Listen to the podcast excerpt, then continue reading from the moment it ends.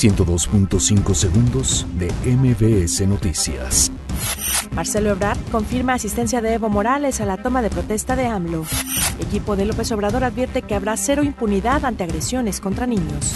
Morena vuelve a impugnar el triunfo de Marta Erika Alonso en Puebla. Gobierno capitalino asegura que solo dos alcaldías tendrán corte total del suministro de agua.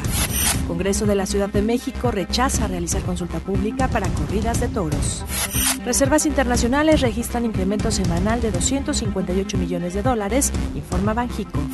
Desplome de avioneta deja un muerto y un lesionado en La Paz, Baja California Sur. Donald Trump llama nuevamente Pocahontas a la senadora Elizabeth Warren. Fallas en YouTube afectan a millones de usuarios a nivel mundial. Con gol de Nicolás Castillo, México cae 1-0 ante Chile en duelo amistoso. 102.5 segundos de MBS Noticias.